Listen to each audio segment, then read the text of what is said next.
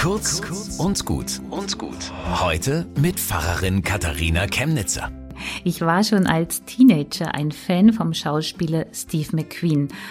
Aber sein Film über das 24-Stunden-Autorennen Le Mans, der war für mich zäh.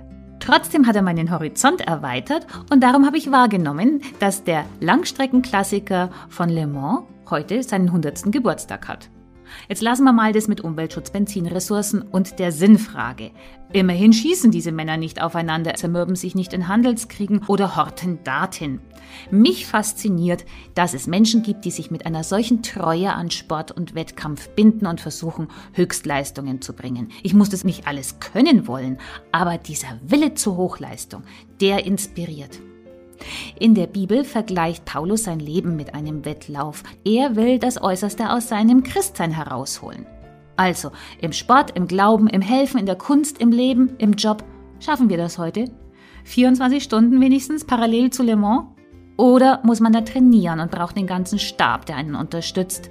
Ich glaube, wir haben auch das. Lehrer, Schulen, Kirchenvereine. Also, los, die Fahne geht runter, das Leben läuft. Bis zum nächsten Mal.